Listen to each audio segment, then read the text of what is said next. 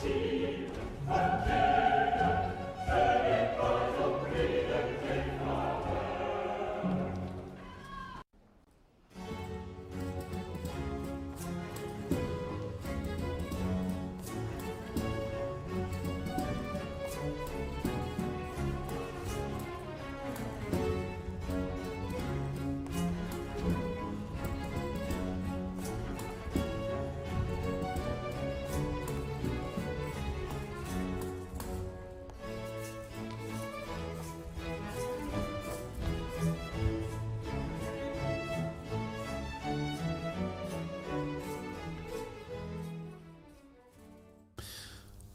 Bonsoir à tous et bienvenue dans cette nouvelle émission, la deuxième de la soirée, du rendez-vous de la réaction. Dans la première émission, nous avons évoqué cet ouvrage de Maxence Écart, Controverse, et cet ouvrage du révérend Père Berry, traduit par Guillaume Fonazel, L'Apocalypse de Saint Jean.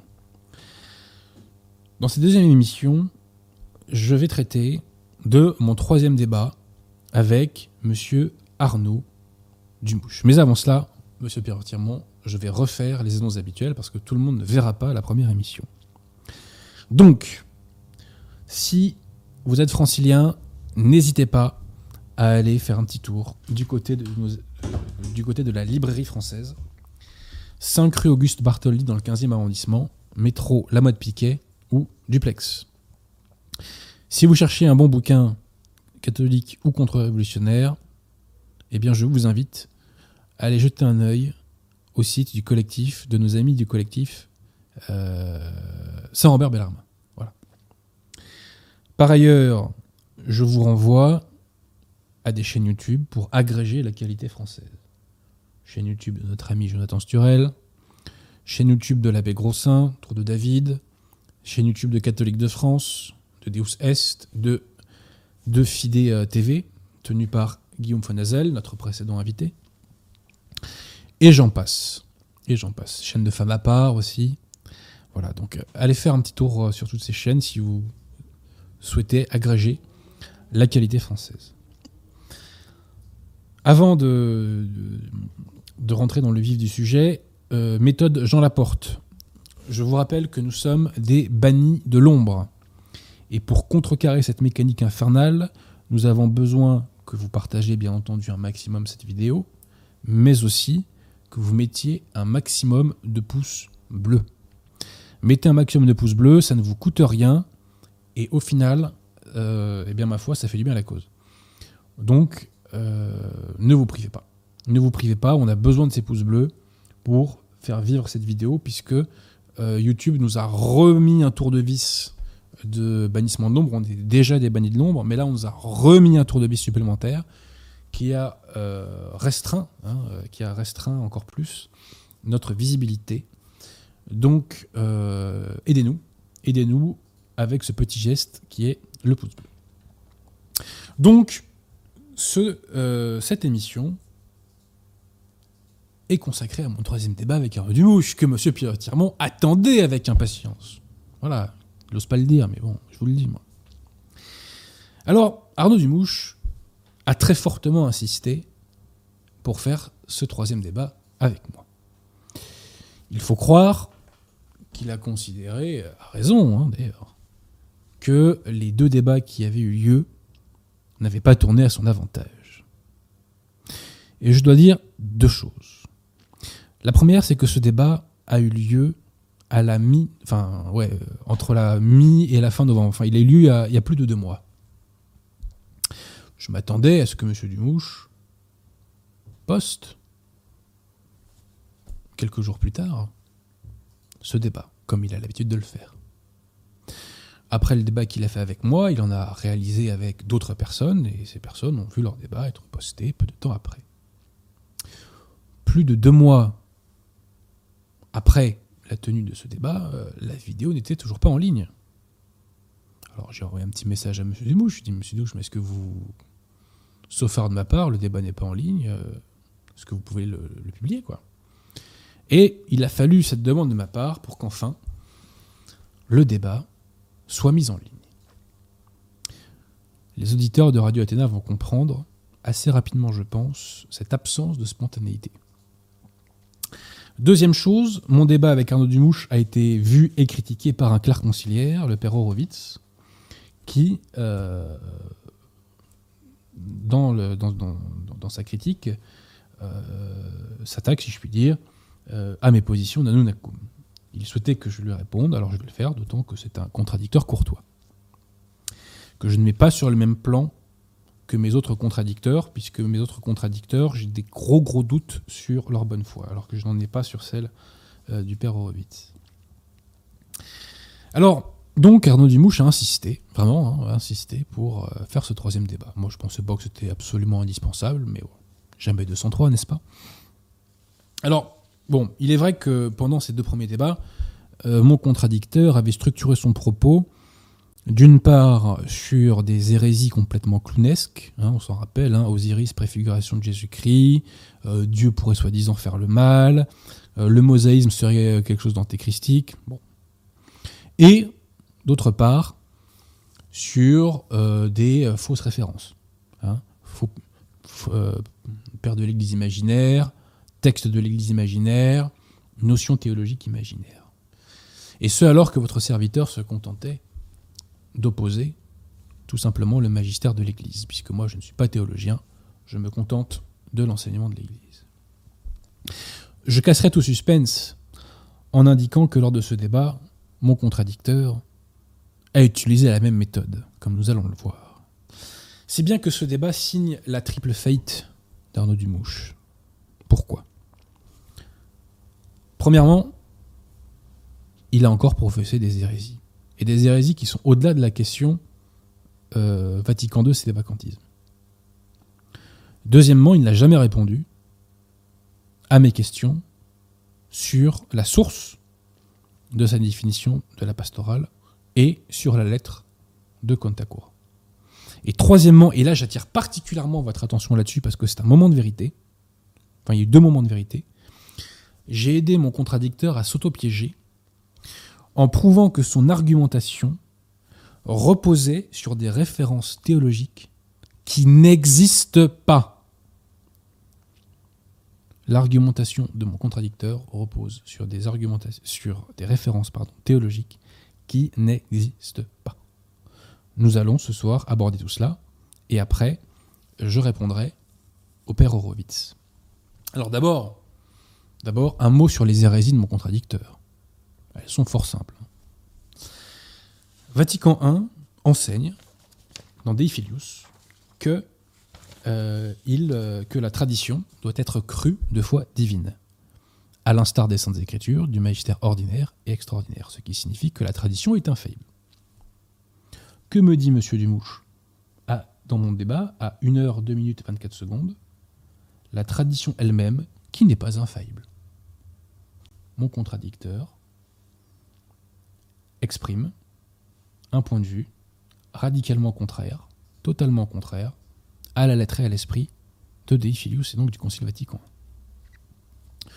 Toujours dans Vatican I, ce concile enseigne qu'il est interdit aux catholiques de faire une interprétation de la Bible qui soit contraire à l'interprétation des pères de l'Église lorsque ceux-ci sont unanimes. que nous dit mon contradicteur à 1h 3 minutes 49. Eh bien, l'Église le fait parfois. Voilà. Eh bien, l'Église le fait parfois. Vatican I dit donc pas d'interprétation contre les pères de l'Église lorsque euh, ils sont unanimes, et mon contradicteur, semble-t-il, s'en moque et prétend que l'Église le fait quand même. Encore une fois, contradiction explicite et manifeste avec le Concile Vatican. Ensuite, contradiction avec Pie XII. Pie XII enseigne infailliblement que euh, la révélation a deux sources. Donc, je cite, hein, Humani Generis. Ajoutons que ces deux sources de la doctrine révélée euh, contiennent tant de trésors euh, si précieux, etc., etc. Ces deux sources sont les Saintes Écritures et la tradition, tradition qui est l'enseignement oral du Christ aux apôtres. Hein. Bon. Que me dit Arnaud Dumouche dans le cours du débat? Allez voir, donc c'est à 1 heure, 2 minutes et 20 secondes à peu près. Je me sers des trois canaux de la révélation. Trois canaux de la révélation. Que sont l'écriture, la tradition elle-même qui n'est pas infaillible. Et plus loin, il nous dit que la révélation a une source. Une source, qui est l'Esprit Saint. Alors bon, j'oppose à mon contradicteur que non, non, Pie XII nous a bien dit qu'il y avait deux sources, écriture, tradition, et lui dit non, non, il n'y en a qu'une. Bon. Il contredit Pie XII. Il finit par convenir que tout ça n'est qu'une affaire de mots. Mais pardon, pardon, euh, l'Église, pour un mot, peut considérer que vous êtes hérétique. Et l'Église a fait des conciles pour définir des mots. Donc les mots sont extrêmement importants. Et je suis étonné qu'un théologien, qu'un théologien euh, d'un revers de main la question euh, du vocabulaire théologique. C'est très curieux. Je dois dire que c'est très curieux. Alors, autre hérésie de M. Dumouche concernant la définition de la foi. La foi, c'est le, catéchisme du Concile de Trente qui nous l'enseigne, notamment, et l'adhésion aux vérités révélées de Dieu. Donc pour être catholique, il faut adhérer à toute la révélation. Et Léon XIII donc enseigne que le fait de refuser euh, n'importe quel élément de la doctrine catholique vous fait perdre la foi. Et euh, Benoît XV euh, enseignera, donc c'est dans Ad. alors je vais vous citer peut-être si vous voulez Léon XIII dans Sapiens et Christianae. Refuser de croire à une seule, d'entre elles, donc point de, point de doctrine, hein, équivaut en soi à les rejeter toutes. Voilà. Donc, en gros, si vous adhérez à 99%, eh ben, vous n'êtes pas catholique, vous n'avez pas la foi. Hein. Adhérer à 99% de ce qui est enseigné par la foi, ce n'est pas avoir la foi. La foi, c'est du 100% au 0%. Hein, Léon XIII poursuit hein, Cela détruit également le fondement de la foi qui nie que Dieu a parlé aux hommes ou qui met en doute sa vérité et sa sagesse infinie.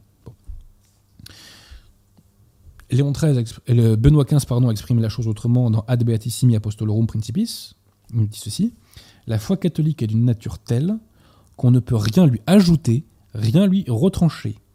Ou on la possède tout entière, ou on ne la possède pas du tout. Je répète, ou on la possède tout entière, ou on ne la possède pas du tout. Ce n'est que l'application de ce qui est donc enseigné dans le catéchisme du Concile de Trente, à savoir que la foi, c'est l'enseignement à toutes les vérités révélées de Dieu.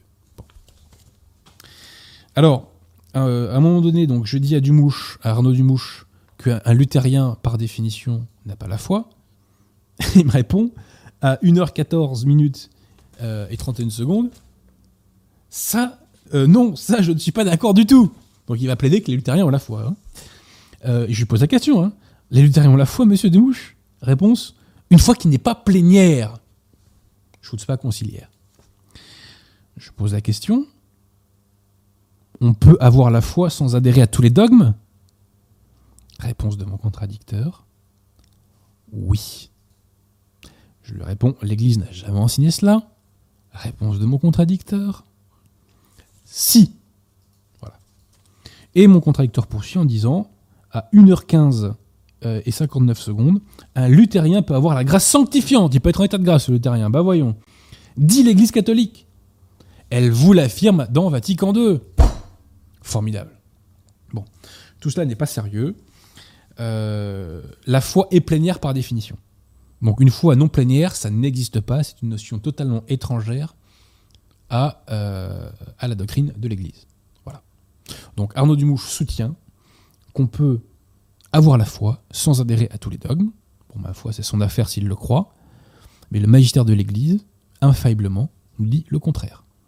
Pour avoir la foi, il faut adhérer à 100% de l'enseignement de l'Église.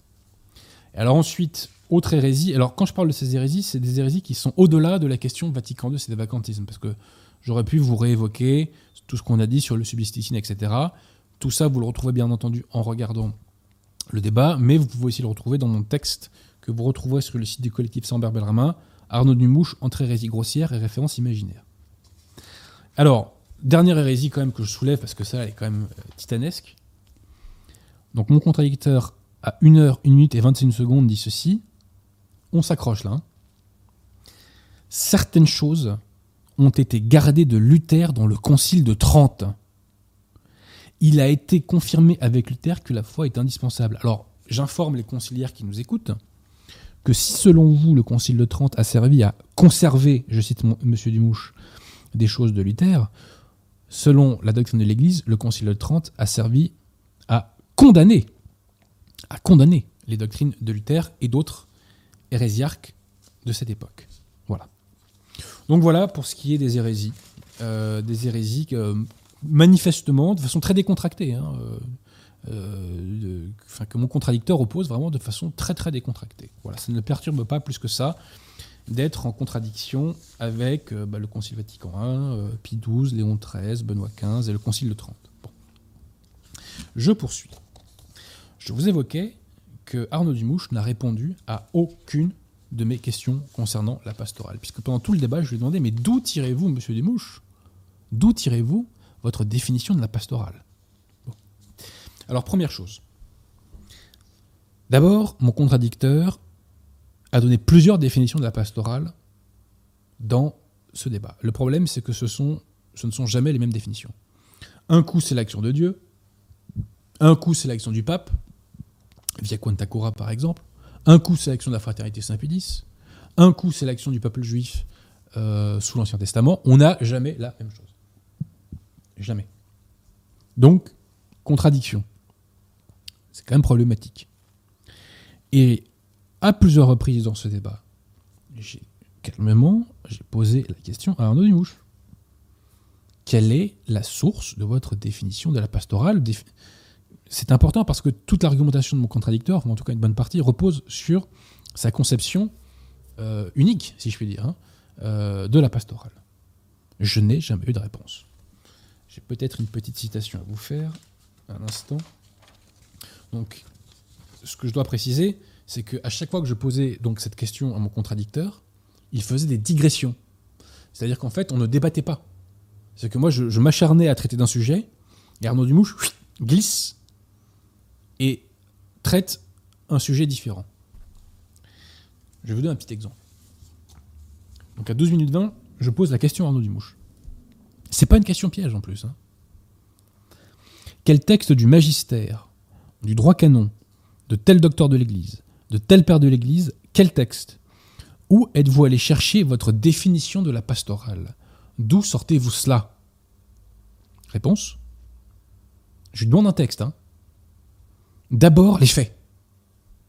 Je, vous demande un texte, monsieur Nemouche. D'abord des, faits de l'Église. Dans tous les décrets, vous voyez des choses qui varient. Prenez par exemple l'esclavage. Vous avez un pape qui condamne au 5e siècle et un pape qui dit vous réduire en esclavage tous les mahométans, c'est la seule façon de faire.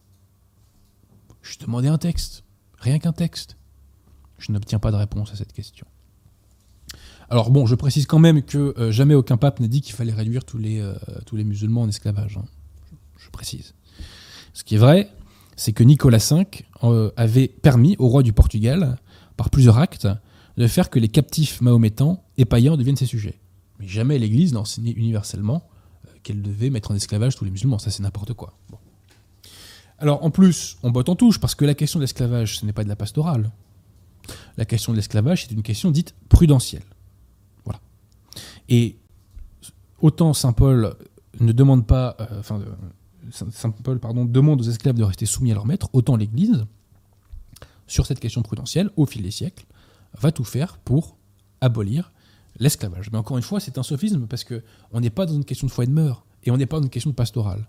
Donc il n'y avait aucun besoin de soulever cette question de l'esclavage. Aucun besoin. Donc, quand vous lirez le compte-rendu du débat, vous verrez que M. Dumouche, sur ces questions-là, eh bien, euh, digresse.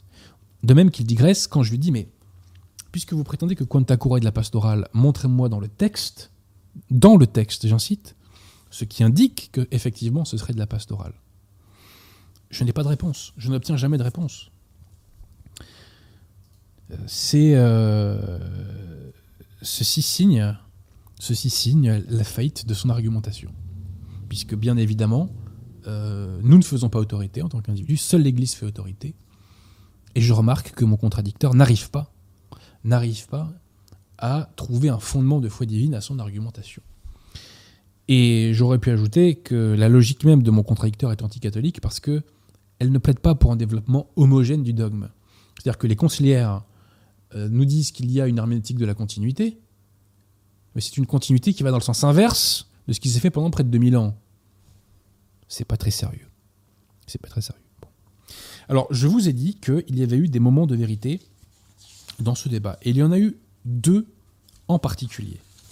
Et vous allez comprendre, je pense, pourquoi ce débat a mis tant de temps à être publié.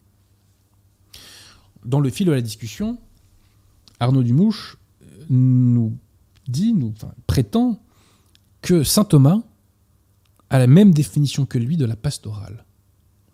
Alors, dans le débat, euh, je crois que c'est vers 30 minutes à peu près, euh, vers 30 minutes 20, euh, Arnaud Dumouche dit que, saint Thomas d'Aquin emploie la pastorale dans le même sens que lui. Et donc je lui dis, bah, dans ce cas-là, en description de cette vidéo, vous mettrez un extrait de saint Thomas où il parle de la pastorale comme vous. Et à plusieurs reprises dans la vidéo, je lui dis qu'il faudra qu'il mette cette référence. Hein. Je lui dis aussi à 46 minutes 30, et Arnaud Dumouche s'engage en disant On verra, d'accord, je vous mettrai tout ça. Donc il s'engage à mettre une référence de saint Thomas dans laquelle celui-ci évoque une pastorale dans les mêmes termes que lui, c'est-à-dire une pastorale qui nous fait comprendre que Contakura n'était pas, contrairement à ce que tout le monde a pensé depuis toujours, un acte du magistère ordinaire de l'Église, parce que c'était une encyclique notamment, mais que c'était de la pastorale. Donc Arnaud Dugouche s'engage à mettre une référence de saint Thomas d'Aquin, et deux mois plus tard, il n'y a toujours pas de référence de saint Thomas d'Aquin, parce que cette référence n'existe pas, et parce que mon contradicteur bâtit son propos sur des références imaginaires et sur des textes imaginaires. Voilà, tout simplement. Alors que fait à la place mon contradicteur? Il met des passages, des, enfin, que met-il donc en description et dans des liens épinglés? Il met euh, des extraits des Saintes Écritures, c'était pas la question posée, et il met un lien Wikipédia et un lien menant vers un glossaire, euh, vers, un glossaire euh, théologique. Je me demande à M. Dumouche, mettez-moi un lien qui nous ramène à saint Thomas d'Aquin. Il me répond par Wikipédia. Pas terrible.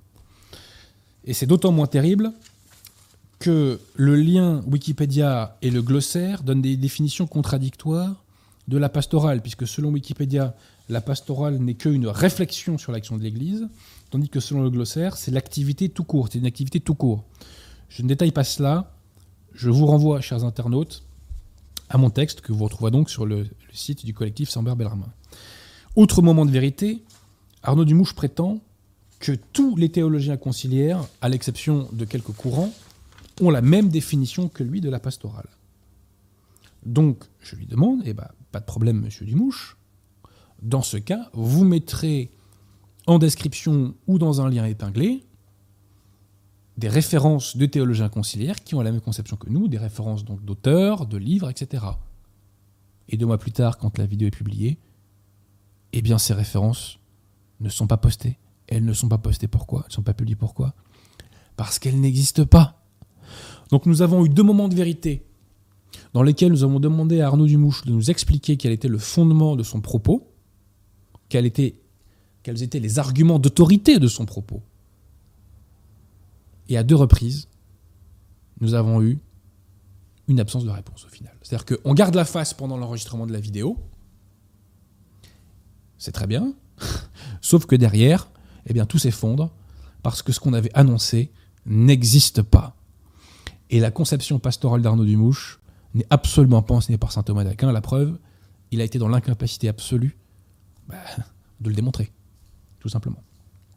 Donc, pour terminer sur cette question, ce débat signe la triple faillite d'Arnaud Dumouche. Je répète, à cause des hérésies qu'il a débitées, parce qu'il n'a répondu à aucune de mes questions sur la pastorale, donc sur la source de sa définition de la pastorale et sur la lettre de Kantakura, et parce qu'Arnaud Dumouche s'est auto-piégé en s'engageant à mentionner et à poster des références théologiques qui en réalité n'existent pas. Voilà. Donc la méthode d'Arnaud Dumouche est maintenant, je crois, suffisamment claire pour tous les internautes. Et je pense que j'ai fait le tour de la question des débats avec lui. Puisqu'à chaque fois que je débat contre Arnaud Dumouche, on m'oppose des choses qui n'existent pas et on invoque des, arguments d'autorité qui n'existent pas. Franchement, c'est un peu pénible. Franchement. Bon. J'en arrive, monsieur Pierre Tirmont, à un autre contradicteur qui est, avec qui il est beaucoup plus agréable d'échanger. Parce que le père Horowitz, au moins, ne m'oppose pas des sophismes bidons et des références imaginaires qui permettent de faire illusion auprès euh, de euh, son public halluciné, mais euh, qui, encore une fois, n'existent pas. Je m'interroge hein, sur la, possibilité parfois d'avoir des débats à la loyale avec les conciliaires. Mais bon, le père Horowitz, lui, débat à la loyale. Donc je relève. D'ailleurs, le père Horowitz euh, a fait quelques commentaires hein, sur Arnaud Dumouche dans ce troisième débat. Donc il évoque que je suis obligé de me battre pour avoir la parole à la deuxième minute. 3 minutes 27 concernant M. Dumouche. Pas de méthode, part dans tous les sens. Et ça, c'est vrai. Hein. Arnaud Dumouche part dans tous les sens. C'est-à-dire qu'on parle d'un sujet et hop, il digresse et il passe à autre chose. Alors à la sixième minute, le père Horowitz nous dit Je ne me sens absolument pas représenté par M. Dumouche dans ce débat. M. Dumouche me ferait même plutôt honte. Il part dans tous les sens, il raconte des choses qui sont hors propos. 9 minutes 50, je me demande s'il a la foi catholique. 52 minutes 23, par M. Dumouche, vous n'avez absolument pas fait le travail demandé. Bref, j'en arrive donc maintenant aux arguments que m'oppose euh, le père Horowitz. Argument concernant ma position de Nakoum qu'il combat. Parce que c'est pas parce que il est hostile à Arnaud Dumouche qu'il est Nakoum. Non, non, euh, il, euh, il combat aussi ma position. Alors, je vais essayer de restituer les arguments du père Horowitz. Alors, à 13 minutes 20, il nous dit les sédévacantistes sont des séditieux. Non. Les séditieux, ce sont ceux qui adhèrent à Vatican II et à la secte qui en est née. C'est eux qui ont quitté l'Église catholique. N'inversons pas les rôles, de grâce. À 13 minutes 35, le père Horowitz nous dit, enfin, reprend mes mots et il me reproche d'avoir dit jamais il n'est dit, dit qu'un pape puisse être hérétique dans sa fonction.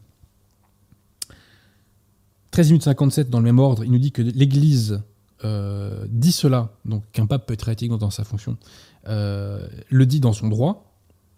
Et à 14 minutes 05, il nous dit que cela vient de la tradition canonique. Alors, petite parenthèse, je ne dis pas que personne ne dit qu'un pape euh, ne peut pas perdre la foi. Enfin, que, je, ne dis pas, excusez-moi, je ne dis pas que on ne trouve de partisans prétendant qu'un pape puisse perdre la foi. Bien sûr que certains le disent. Bien sûr que certains théologiens l'ont dit dans le passé, certains catholiques l'ont dit dans le passé. Mais ce n'est pas l'enseignement infaillible de l'Église. Que nous dit l'Église infailliblement sur cette question? Que nous dit le magistère infailliblement sur cette question? Je sors mon arme préférée. Parole de pape. Alors, citation. Citation, citation. Léon XIII, satis cognitum. Donc, parlant de Pierre. Donc, c'est pour cela que par la vertu de ses prières, Jésus-Christ notre Seigneur a obtenu à Pierre que, dans l'exercice de son pouvoir, sa foi ne défaillit Jamais. Léon XIII enseignait infailliblement que la foi du pape ne peut jamais défaillir, étant précisé que quand on dit Pierre, on vise tous les papes. Il y a d'autres textes du magistère qui nous le disent. Mais Pie IX, elle avait déjà enseigné infailliblement dans sa lettre apostolique Qui Pluribus, hein, puisqu'il nous dit donc cette autorité vivante et infaillible n'existe que dans cette Église que le Christ notre Seigneur a bâti sur Pierre, chef, prince pasteur de toute l'Église, et à la fois de qui il a promis de ne jamais défaillir. Le pape ne peut pas perdre la foi, il ne peut pas être hérétique. Et Pie l'avait déjà dit dans une lettre encyclique du 22 août 1851, Ad Apostolicae Sedis, où il nous dit que le pape est celui dont la foi ne saurait défaillir. J'aurais pu citer aussi le pape Hormidas au VIe siècle. La religion catholique a toujours été gardée sans tâche auprès du siège apostolique. Léon XIII nous dit aussi que le pape est la colonne de la foi hein, dans Satis Cognitum. Autre citation. Pie IX, dans la lettre encyclique Nostis et Nobiscum du 8 décembre 1849, nous dit que l'obéissance au pontife romain est le moyen le plus court et le plus direct de conserver les peuples dans la profession de la vérité catholique. Euh, Saint Pidis, dans notre charge apostolique, nous dit que euh, pour aller au ciel, il faut se laisser guider et entraîner par le pape. Et j'aurais pu vous citer une autre, euh, c'est une de mes citations préférées, euh, je ne l'ai pas sous la main. Euh, c'est une citation qu'on retrouve, je crois, dans, Christiane, dans Sapientia Christianae, dans laquelle on nous dit que obéir à l'autorité, donc au pape, est le moyen le plus sûr pour avoir la vérité. Si un pape pouvait être hérétique, Saint Pédis ne nous dirait pas qu'il faut se laisser guider et enseigner par le pape pour aller au ciel. Si un pape pouvait être hérétique, euh, Pie IX ne lui dirait pas que l'obéissance au pontife romain euh, est le meilleur moyen pour garder la foi. C'est une question de bon sens. Mais au-delà de ça, comme je vous l'ai dit, dans plusieurs textes du magistère, il est écrit expressément, explicitement, sans la moindre ambiguïté, que le pape ne peut pas perdre la foi. Donc le débat est clos.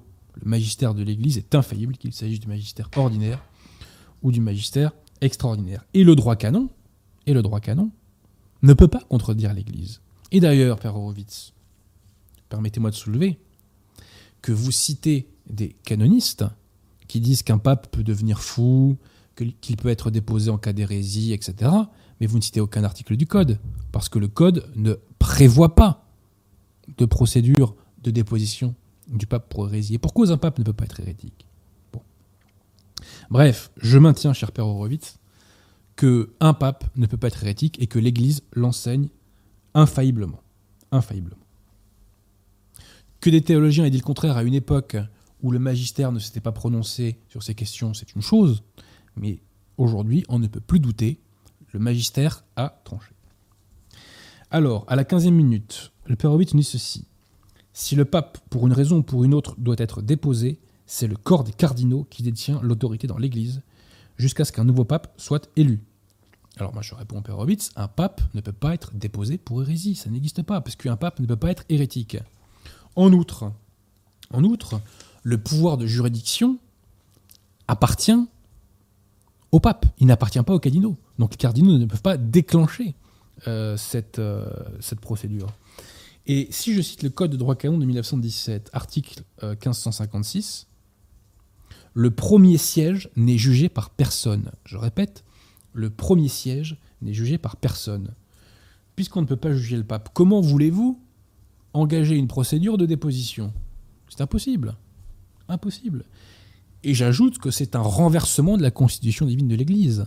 Parce que ce ne sont pas aux cardinaux de confirmer le pape dans la foi, mais c'est le pape qui confirme les cardinaux dans la foi. N'inversons pas tout n'inversons pas tout. Donc jamais l'Église n'a enseigné que les cardinaux pouvaient déposer le pape. Ni qui que ce soit d'ailleurs. Ni qui que ce soit. Alors à 16 minutes 10, le père Horowitz me dit ceci.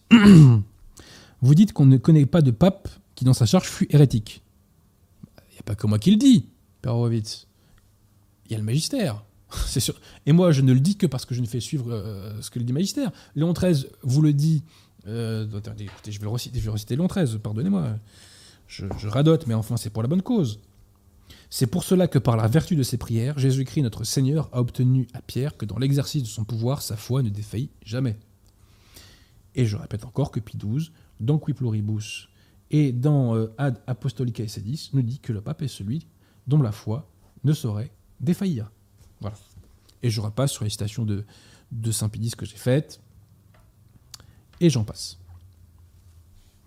Donc oui, cher Père Horowitz, euh, euh, on ne connaît pas de pape qui fut hérétique euh, dans sa charge. Vous me dites que des canonistes prévoient le cas. Les canonistes ne sont que des théologiens. Ils ne font pas autorité au final. La véritable autorité, c'est l'enseignement de l'Église, et l'enseignement de l'Église dit le contraire des canonistes sur lesquels vous vous appuyez. Donc ce sont les enseignements de l'Église qu'il faut suivre, ce sont eux qui priment. 18 minutes, le catholique doit reconnaître le pontificat. Bah, bien entendu, euh, personne n'a jamais dit le contraire. Mais nous reconnaissons les vrais papes. Vous n'auriez pas reconnu, je suppose, Anaclée II, euh, l'usurpateur qui s'est fait passer pour pape euh, à Rome, j'ai plus le siècle exact, mais qui pendant plusieurs années s'est fait passer pour pape à Rome. Bon, bah voilà, bah, nous c'est pareil. On ne reconnaît pas les imposteurs. Alors ensuite, on nous dit, 18 minutes 30, sur quoi vous appuyez-vous? Père Horowitz, nous nous appuyons sur l'autorité de l'Église. Autorité de l'Église qui a jugé d'avance les hérésies conciliaires, d'avance. Quantakura condamné d'avance Dignitatis Humanae.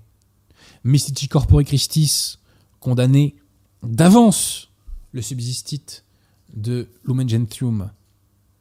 Le magistère de l'Église est contredit par l'enseignement conciliaire. Et c'est cette contradiction qui est la preuve de la vacance du siège et de l'usurpation conciliaire. Nous n'avons aucune autorité. La seule autorité sur laquelle nous nous appuyons, c'est celle de l'Église, parce que l'enseignement conciliaire est venu poser des actes contraires aux actes de l'Église. Il y a une contradiction, nous la relevons, tout simplement. Mais nous la relevons parce que nous appuyons sur, je le répète, l'autorité de l'Église. D'ailleurs, tous ceux qui me suivent dans ces émissions le savent. Je ne fais que me baser sur le magistère. Je n'invente aucun argument. Quand je dis qu'un pape ne peut pas être hérétique, c'est parce que le magistère l'enseigne, tout simplement. Alors à 20 minutes 25, le père Horowitz nous dit, euh, alors je précise donc, c'est donc bel et bien, hein, c'est l'autorité de l'Église qui met en accusation la fausse religion conciliaire et qui s'inscrit en faux contre elle. Bon. Donc 20 minutes 25. Euh, je peux prendre une page du Concile de Trente et le catéchisme de l'Église catholique. Alors, le catéchisme de l'Église catholique dont parle le père Horowitz, c'est un catéchisme fait par Jean-Paul II euh, dans les années 80-90. Et c'est un catéchisme qui reprend un, certain nombre d'hérésies conciliaires. Alors, Père Horowitz, écoutez. Il y a une chose que vous ne pouvez pas faire, je vais vous répondre par une autre formule. Vous ne pouvez pas prendre une page du catéchisme du Concile de Trente et du catéchisme de l'Église catholique. Parce que le catéchisme du Concile de Trente affirme infailliblement que la peine de mort est quelque chose de licite et que la peine de mort est quelque chose de validé. Alors attendez, est-ce que je vais vous retrouver ça? Est-ce que je l'ai mis dans Parole de Pape Peine de mort? Un petit instant. Un petit instant. Est-ce que je l'ai mis? À votre avis, Pierre Tirement, est-ce que j'ai mis la peine de mort? Moi, je croyais que vous connaissiez par cœur Parole de Pape. Alors, donc, l'Église approuve et défend la peine de mort. Hein. Il est une autre espèce de meurtre qui est légalement permise, nous dit le catéchisme du Concile de Trente. Ce sont les homicides ordonnés par les magistrats qui ont droit de vie et de mort pour sévir contre les criminels que les tribunaux condamnent et pour protéger les innocents. Quand donc ils remplissent leurs fonctions avec équité, non seulement ils ne sont pas coupables de meurtre, mais au contraire, ils observent très fidèlement la loi de Dieu qui le défend. Le but de cette loi est en effet de veiller à la conservation de la vie des hommes par conséquent, les châtiments infligés par les magistrats, qui sont les vengeurs légitimes du crime, ne tendent qu'à mettre notre vie en sûreté en réprimant l'audace et l'injustice par les supplices. C'est ce qui faisait dire à David Dès le matin, je songeais à exterminer tous les coupables pour retrancher de la cité les artisans d'iniquité. Bon, donc, quand on applique la peine de mort, le catéchisme du Concile de Trente nous dit qu'on observe très fidèlement la loi de Dieu qui le défend. Mais quand on prend votre catéchisme, Père Horowitz, le, pseudo-catéchisme de l'Église catholique, qu'a fait Bergoglio? Qu'a fait Bergoglio? Il a introduit l'abolition, l'interdiction de la peine de mort, en disant que la peine de mort, non plus, donc attendez, la peine de mort n'était plus euh, la, attendez, je reprends la formulation, n'était plus l'observation fidèle à la loi de Dieu. Il nous dit que maintenant la peine de mort est contraire aux évangiles. Et il dit que c'est contraire à la dignité humaine. Alors, Père Horowitz, je vous pose la question.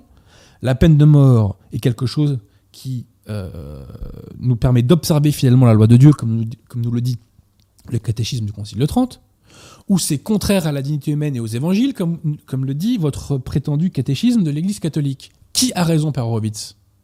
Vous voyez, Père Horowitz, vous ne pouvez pas, comme vous le dites, prendre une page et une autre de- des catéchismes, car elles se contredisent sur de, nombreux, sur de nombreux points. Alors, il y a des points communs sur un certain, certain nombre de points, parce que nous savons que toute erreur contient une part de vrai, mais il y a aussi des contradictions manifestes, et notamment sur la peine de mort.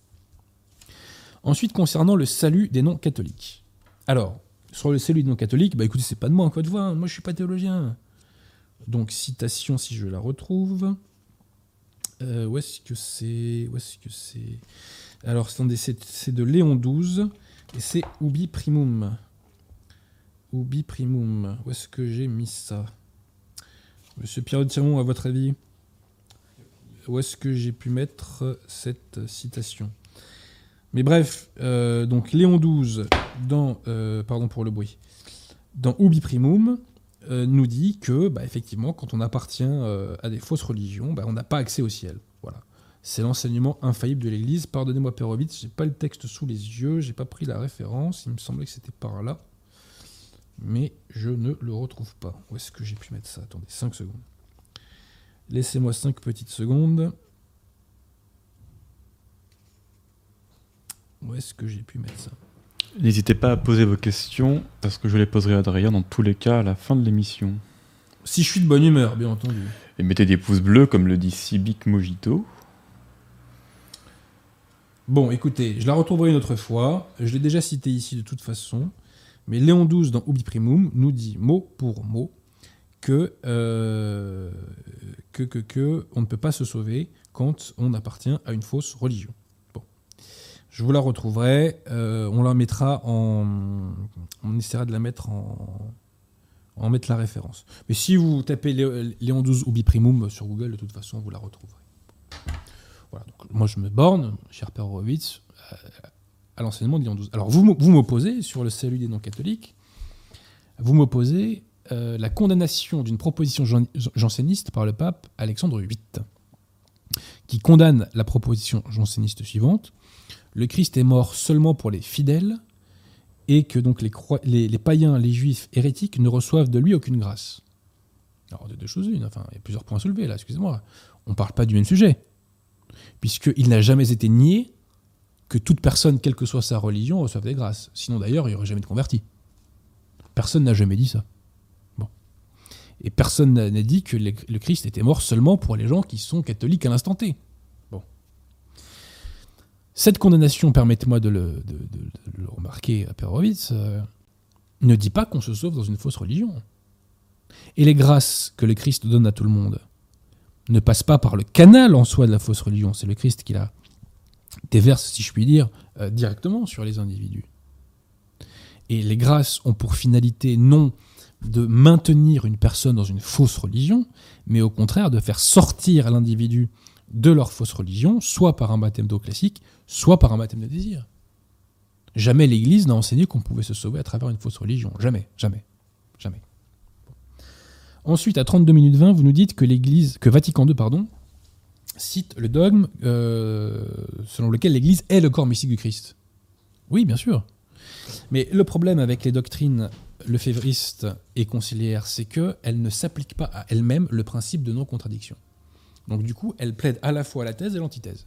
C'est-à-dire qu'on vous dit dans certains textes que l'Église est le corps mystique du Christ, mais dans d'autres textes, on va vous plaider le substit in, qui est le contraire, et qui nous dit que l'Église catholique n'est plus le corps mystique du Christ, mais que le corps mystique du Christ subsiste dans l'Église catholique, et que des éléments de ce corps mystique sont en dehors de l'Église catholique et tendent à la réunification. Ça, c'est le subsistit, subsistit in, et c'est contraire. Yves l'a reconnu lui-même, hein, d'ailleurs. J'ai fait un article sur Congar, j'y renvoie les gens. C'est contraire au dogme selon lequel l'Église est le corps mystique du Christ. C'est comme ça. De même, unitatis redintegratio est contraire au dogme hors de l'Église de salut. Donc vous trouvez des passages dans Vatican II et dans le Magistère conciliaire dans lesquels on vous dit hors de l'Église de salut, mais dans unitatis redintegratio, on nous dit que euh, on dit le contraire et on nous dit que les sectes hérétiques et schismatiques, les communautés séparées, je crois qu'ils appellent ça, peuvent être des moyens de salut. Jamais l'Église n'a enseigné ça, jamais. Et on n'est pas dans un développement homogène du dogme. On est dans une rupture avec l'enseignement de l'Église. Donc, oui, ils peuvent citer ce qu'ils veulent, mais au final, ils citent le contraire. Voilà. Il y a la thèse et l'antithèse. On, est toujours gagnant. C'est-à-dire que face à quelqu'un qui se revendique de la, de la tradition, qui se revendique du magistère, on va vous opposer la phase orthodoxe. Et pour séduire le monde, en revanche, on va euh, vous évoquer l'hérésie. Voilà, bon, c'est un peu facile. C'est un peu facile. Alors, 35 minutes 10, le père Hobbit nous dit que Léon XIII a commis une hérésie quant à la morale sociale qui s'appelle le ralliement. Alors là, je, m'inscris en faux, cher père Hobbit. Le texte de Léon XIII en question est parfaitement orthodoxe. L'Église est indifférente à la forme de gouvernement. Ce qui compte, c'est que le gouvernement défende le bien commun. C'est ça que demande l'Église. Mais en soi, l'Église se moque de la forme du gouvernement. Ce que souhaitait Léon XIII, c'est que les catholiques cessent de se diviser sur la question du régime pour mieux combattre les lois anticatholiques de la Troisième République. Mais il n'y avait pas de fatalité que la Troisième République devienne ce régime anticatholique. Puisque sous MacMahon, il y avait même eu une petite pulsion catholique. Et si les Orléans, enfin les Orléanistes au sens large du terme, n'avaient pas trahi, on aurait pu avoir une, république catholique. L'abbé Barbier en parle un peu dans son histoire du catholicisme libéral. Il y a eu, un certain nombre de législations euh, catholiques hein, au tout début de la Ve République. Mais après, bah, il y a une, une montée en puissance des francs-maçons du Grand Orient qui a fait qu'on est dans le sens inverse. Et que l'un des grands crimes de la Troisième République, c'est justement euh, cet anticléricalisme et cet anticatholicisme, si je puis dire. Donc euh, non, non, ce n'est pas une hérésie. Le texte de Léon XIII est parfaitement orthodoxe. On peut considérer qu'il a été inopportun, mais il est parfaitement orthodoxe. De même qu'est parfaitement orthodoxe la condamnation de l'action française. Voilà. La royauté en elle-même n'égage de rien. Ce qu'il faut, c'est qu'on ait un régime qui ne soit pas révolutionnaire. Nous devons avoir un régime contre-révolutionnaire. Alors 35 minutes 55, le père Horowitz me dit, me reproche de considérer que tous les problèmes commencent avec Pie XII. C'est pas mon propos. Pas mon propos. Ce qui commence avec Jean 23, c'est l'usurpation conciliaire. Mais bien évidemment, les problèmes n'ont pas commencé avec Pie XII, enfin ou avec Jean 23. Tout ça est l'aboutissement, Vatican II, à l'instar de la Révolution française, est l'aboutissement d'un très long pourrissement. Hein, et quand Saint-Pédis condamne les modernistes, on est 50 ans, euh, même 60 ans quasiment, avant Vatican II. Donc c'est un très très long phénomène. Donc tout ne commence pas avec euh, la mort de Pie XII, c'est un long pourrissement, mais en revanche, l'usurpation conciliaire, elle, commence bel et bien avec Jean XXIII, qui est un imposteur. Alors, d'où tenez-vous vos sources pour dire que dorénavant l'erreur est tolérée dans la secte de Vatican II Alors attention, Pérovitz, je ne dis pas que l'erreur est tolérée. Dans Libertas, Léon XIII nous enseigne qu'on peut, dans certains cas, tolérer l'erreur. C'est pas ça que je dis, moi. Ce que je dis, c'est que dans la religion conciliaire, on a donné des droits à... Et il n'y a pas des droits à l'erreur pour les individus, mais en revanche, l'erreur a des droits. C'est l'erreur qui a des droits. Notamment via la liberté religieuse. Je m'explique. Qu'est-ce que c'est que la liberté religieuse selon la secte conciliaire? C'est l'absence de contraintes contre les sectateurs de, euh, des fausses religions.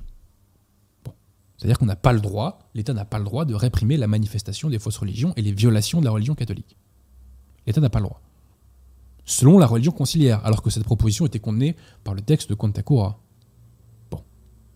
L'absence de contrainte euh, est condamnée par Contakura.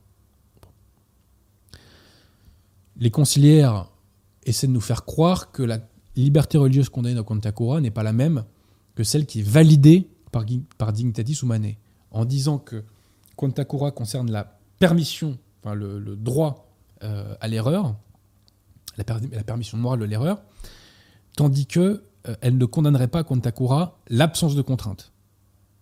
Et l'absence de contrainte, c'est donc ce qui est validé par l'unité humaine. Non, c'est faux. Contakura condamne les deux.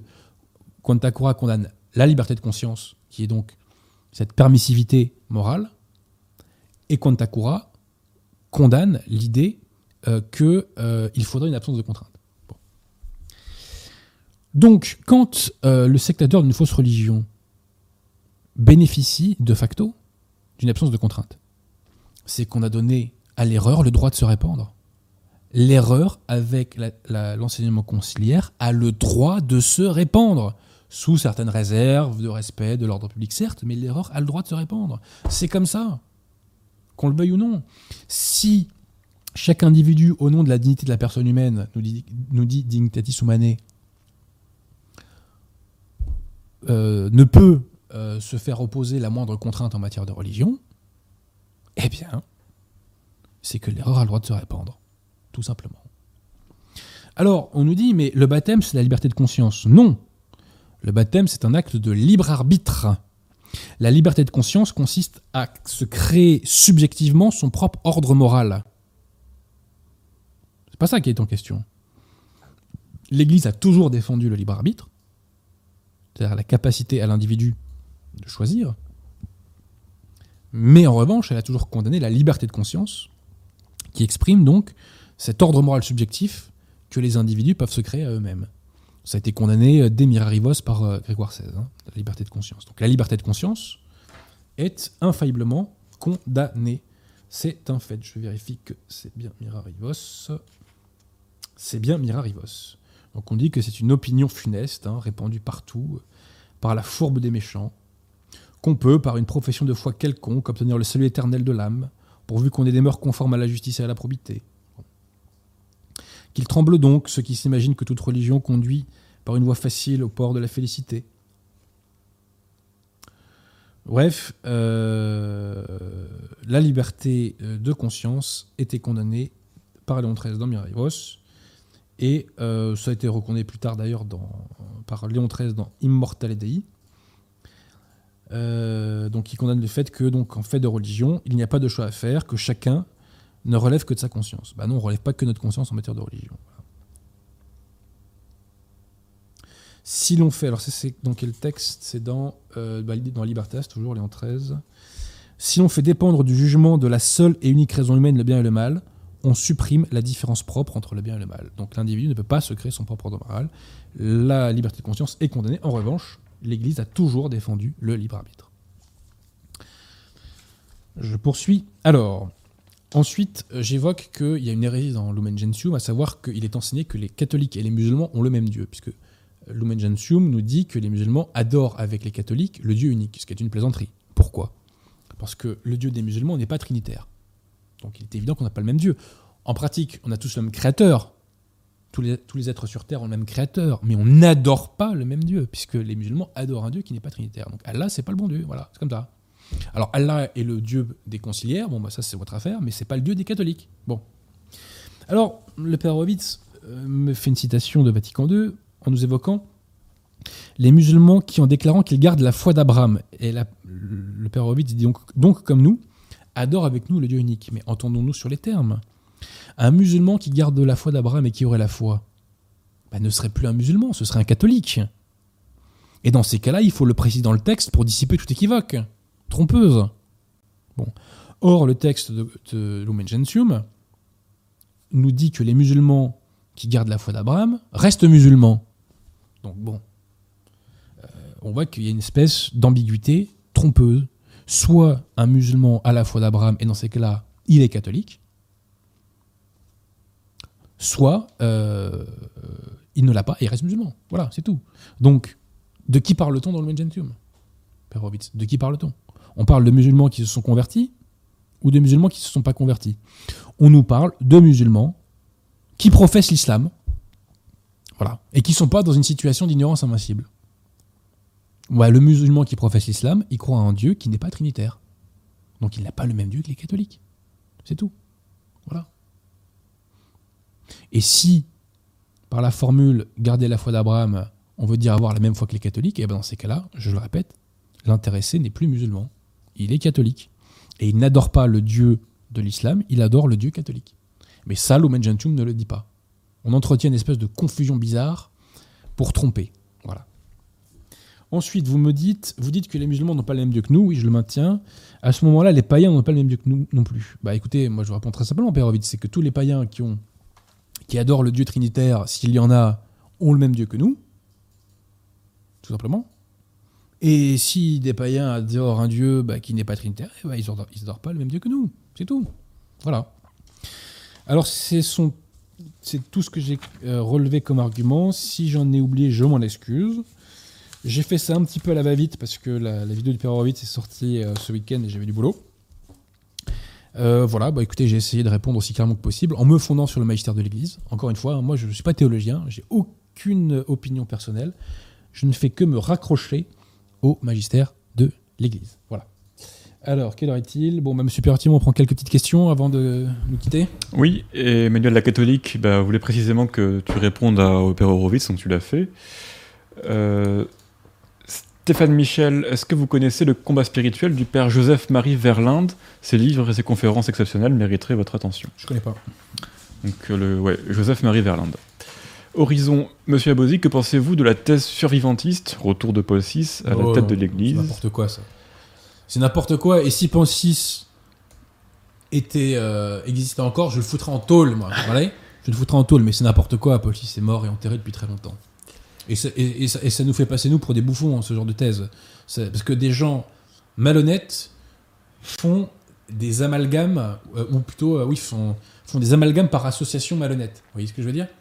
Donc voilà, non, non, ça c'est n'importe quoi. N'importe quoi. Et, et si c'était la vérité, je vous le dis, Paul VI, je le foutrais en tôle. Voilà. Alors, une question de LLG. Euh, Monsieur Abosi, croit-il que le jugement dernier soit imminent Un siècle? Ouais, non, non, non. Euh, Enfin, le jugement, euh, oui, dernier. Non, non. Mais bon, quand on meurt, on est jugé. Hein. 3.14. Est-ce que vous avez connaissance de sources traitant de la mort de Jean-Paul Ier que d'aucuns considèrent comme suspecte Euh, alors, j'avais lu il y a longtemps le bouquin de Daniel Yallop, un journaliste anglais, mais je l'ai plus trop en tête. Mais a priori, oui, c'est suspect. Hein, Qu'il meurt au bout de 33 jours, euh, oui, oui, c'est suspect quand même. hein. Il est mort assis sur son lit. euh, Je- il, faudrait, il assez- faudrait que je relise en assez fait. euh, bizarrement. oui. Il faudrait que je relise le livre de Daniel Yallop. Euh, il doit être dans ma bibliothèque. Et à la limite, peut-être qu'un jour je ferai une émission sur la mort de Jean-Paul Ier, ça pourrait être intéressant. Mais oui, a priori, euh, il y avait des magouilles financières auxquelles il voulait mettre un terme. Ce qui ne fait pas de lui hein, quelqu'un d'orthodoxe, hein, Jean-Paul Ier. hein. Mais ce qui est intéressant avec Jean-Paul Ier, c'est qu'il me semble qu'il a déclaré qu'avant le Concile Vatican II, il était persuadé que la liberté religieuse était condamnée et qu'en ressortant, il était persuadé que l'Église l'a validée. Ce qui est quand même intéressant. Jo Pierre demande s'il y aura une émission sur Marthe Robin. Alors oui, il faut que je la fasse, mais le problème c'est que j'ai pris du retard parce que l'actualité nous impose toujours des, des- des thèmes plus urgents. Euh, et puis les sorties de bouquins aussi. Mais euh, j'espère bien faire euh, une émission sur Marthe Robin qui est une imposture, une supercherie complètement ridicule. Moi je fais un parallèle entre le livre sur, de, sur- de, de Marthe Robin, enfin sur Marthe Robin, de Conrad de Mester et mon livre sur l'affaire Dreyfus. Parce que ce sont deux massacres à la tronçonneuse quoi.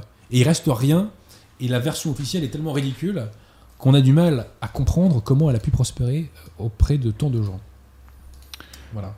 Euh, une question de Jules Caillot. Euh, ne pensez-vous pas que la scolastique de, Thomas d'Aquin ne donne pas por- ne donne pas porte ouverte à l'interprétation erronée des textes, donc à la réforme, voire au déclin du catholicisme N'importe quoi, n'importe quoi. Attendez, la formule, je crois, qui est employée, c'est que, c'est que saint Thomas est le docteur commun de l'Église. Voilà. Euh, donc, non, non, non, saint Thomas, c'est euh, c'est ce qu'il y a de plus orthodoxe en termes de philosophie. Et la scolastique, c'est l'antidote à toutes les dérives doctrinales euh, qui, ont, qui ont suivi dans les siècles précédents. C'est pourquoi Léon XIII a remis, a remis les séminaires à la scolastique. Et enfin, une question de Yann Hock qui te demande ce que tu penses de Fatima. Ah bah je pense que Ratzinger a menti sur le troisième secret, tout simplement. Hein, puisque de mémoire, alors si je me trompe, je m'en excuse, mais il me semble que Ratzinger a essayé de faire croire que le troisième secret de Fatima en 1917 donc était relatif à l'attentat contre Jean-Paul Delors. Que non, le, troisième secret, je connais pas le dossier très bien, mais euh, ceux qui le ceux qui euh, le connaissent mieux pourraient vous expliquer davantage pourquoi est relatif à l'apostasie euh, d'un certain nombre d'hommes d'église, d'un grand nombre d'hommes d'église, en gros à Vatican II. Voilà. Et d'ailleurs, de quoi ont-ils peur? Je crois qu'il était demandé que le secret soit, euh, soit lu euh, ou transmis euh, au monde en 1960. Pourquoi Jean 23 n'a-t-il pas exécuté euh, les paroles de la Sainte Vierge? Je pose la question. Voilà. Voilà, voilà, monsieur Pierre. Moi, c'est tout pour les questions. Voilà, voilà. Mais donc, non, le survivantisme de Paul VI, faut arrêter avec ça. hein. C'est vraiment. euh, Et ça repose en plus sur un dogme qui n'existe pas, qui est euh, celui de la reconnaissance euh, universelle, euh, de l'acceptation universelle du souverain pontife, si vous voulez. Alors que, en, gros, l'acceptation universelle du souverain pontife ferait que, même si l'individu n'est pas dans les clous, comme il est accepté par tout le monde et par tous les catholiques, finalement, il est quand même pape. Bon, ça ça n'a jamais été enseigné par l'Église. Jamais. Et d'ailleurs, et d'ailleurs, dans l'Église catholique, il y a eu des gens sur le trône de pierre, universellement reconnus par l'Église, et qui ensuite ont été euh, considérés comme n'étant pas des papes et comme étant des imposteurs. Il y a notamment Christophore, qui a été considéré comme pape pendant près de 1000 ans, mais qui, euh, au XXe siècle, a été retiré officiellement de la liste des papes, alors qu'il n'y avait pas d'antipape. Enfin, il n'y avait, pas de pape légitime en face, c'était pas un antipape. C'est quelqu'un qui était seul sur le trône de pierre. Bon. Bah, L'Église a considéré qu'il n'était pas vraiment pape. Et je ne sais plus si c'est Étienne VI ou Boniface VI, euh, mais il y a un pape donc, qui a été élu, je crois qu'en 896, enfin un pape, non, un individu qui a été élu pape officiellement en 896, donc aucune contestation, universellement accepté, et un concile de Rome en 898, là, euh, a déclaré qu'en fait, il, n'était pas pape, voilà, tout simplement. Donc l'a retiré euh, de la liste des papes. Donc voilà, cette thèse n'a aucun fondement théologique, tout simplement. Et restons sérieux, on a le magistère avec nous, il n'y a pas besoin d'aller chercher des délires comme ça. Ça, ce sont des, fausses tentations, si je puis dire, euh, qui, servent, qui servent l'ennemi, quoi. Qui servent l'ennemi. Voilà. C'est tout pour les questions. Bah écoutez, monsieur Pierre Tiamon, on va pas faire de zèle. Alors vraiment, je, remercie encore une fois les, euh, les lecteurs de Décision Altitude, puisqu'on a encore lancé une nouvelle impression de Parole de Pape. Et franchement, que le magistère circule, euh, je dirais, euh, de la sorte, ben, j'en suis vraiment extrêmement heureux. N'hésitez pas à aller faire un petit tour sur le site de nos amis du collectif Samber Bellarmin. Ils font un travail remarquable, il faut les aider. Il y a beaucoup de démons euh, dans ce camp très large qui s'appelle le camp national et la dissidence. Camp d'ailleurs auquel à titre personnel je pense que je n'appartiens pas. voilà, il y a des gens en revanche qui font, qui, des gens bien qui font du boulot, donc n'hésitez pas à les soutenir. Voilà, monsieur Pierre de Tirmont. Bah écoutez, on, se dit à dans deux semaines pour le rendez-vous de la littérature. Je souhaite une bonne soirée à tous les auditeurs de Radio Ethéna et vive Notre-Dame de la Salette. À très bientôt.